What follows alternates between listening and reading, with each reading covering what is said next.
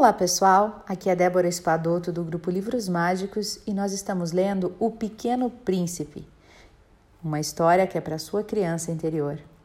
E hoje nós vamos ler o capítulo 2.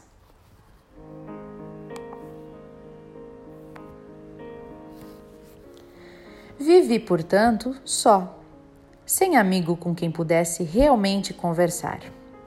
Até o dia, cerca de seis anos atrás, em que eu tive uma pane no deserto do Saara. Alguma coisa se quebrara no motor, e como eu não tinha comigo mecânico ou passageiro, eu me preparei para empreender sozinho o difícil conserto. Era para mim questão de vida ou morte. Só dava para oito dias a água que eu tinha. E na primeira noite eu adormeci sobre a areia, a milhas e milhas de qualquer terra habitada estava mais isolado que o náufrago numa tábua, perdido no meio do mar. Imaginem então a minha surpresa quando, ao despertar do dia, uma vozinha estranha me acordou e dizia, e dizia assim: Por favor, desenha-me um carneirinho. Hã? Desenha-me um carneirinho, por favor.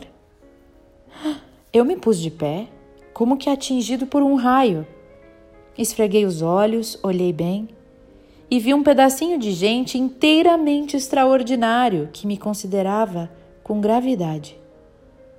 Eis o melhor retrato que mais tarde eu consegui fazer dele.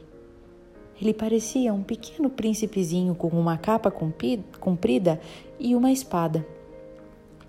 O meu desenho é seguramente muito menos sedutor do que o modelo. Não tenho culpa, tá?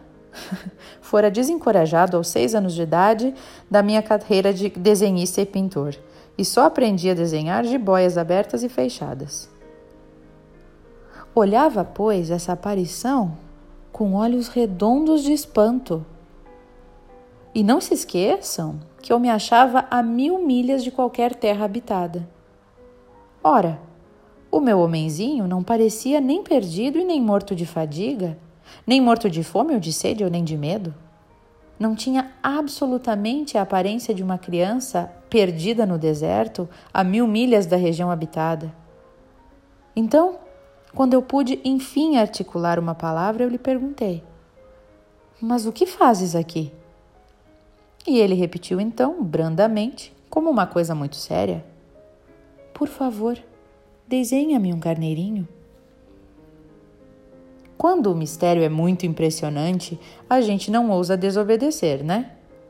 Por mais absurdo que aquilo me parecesse, a mil milhas de todos os lugares habitados e em perigo de morte, eu tirei do bolso uma folha de papel e uma caneta. Mas me lembrei então que eu havia estudado de preferência geografia, história, cálculo e gramática, e eu disse ao garoto, com um pouco de mau humor: que eu não sabia desenhar. E ele me respondeu: Não tem importância. Desenha-me um carneirinho. Como jamais houvesse desenhado um carneiro, eu refiz para ele um dos dois únicos desenhos que eu sabia: o da jiboia fechada, e fiquei estupefato de ouvir o garoto replicar: Não, não, eu não quero um elefante numa jiboia. A jiboia é perigosa e o elefante toma muito espaço. Tudo é pequeno onde eu moro. Eu preciso de um carneirinho. Desenha-me um carneirinho, por favor. Então eu desenhei. E ele olhou atentamente para o carneirinho e disse: Não, esse já está muito doente. Desenha outro. Ok, eu desenhei de novo. E meu amigo sorriu com indulgência. Bem vês que isso não é um carneiro. Isso aqui é um bode. Olhe os chifres dele. E eu fiz mais uma vez o desenho. Mas ele foi também recusado como os precedentes. Este está muito velho. Eu quero um carneiro que viva muito.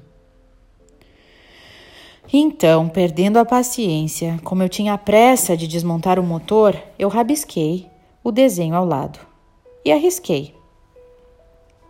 Ele olhou para o desenho e disse: Esta é a caixa. Eu disse a ele: Esta é a caixa e o carneiro está dentro. Desenhei apenas uma caixa para ele.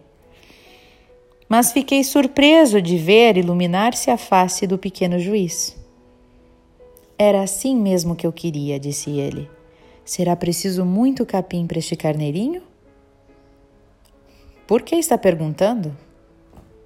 E ele disse: Porque é muito pequeno onde eu moro.